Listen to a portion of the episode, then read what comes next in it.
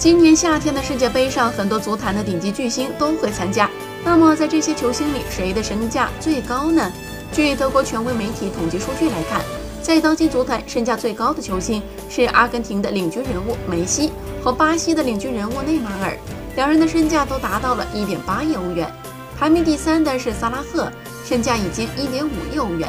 同时，另外两名效力英超的巨星哈里凯恩和德布劳内的身价也有一点五亿欧元，姆巴佩身价达到一点二亿欧元，居第六高位。比利时的阿扎尔身价一点一亿欧元，是足坛第七高，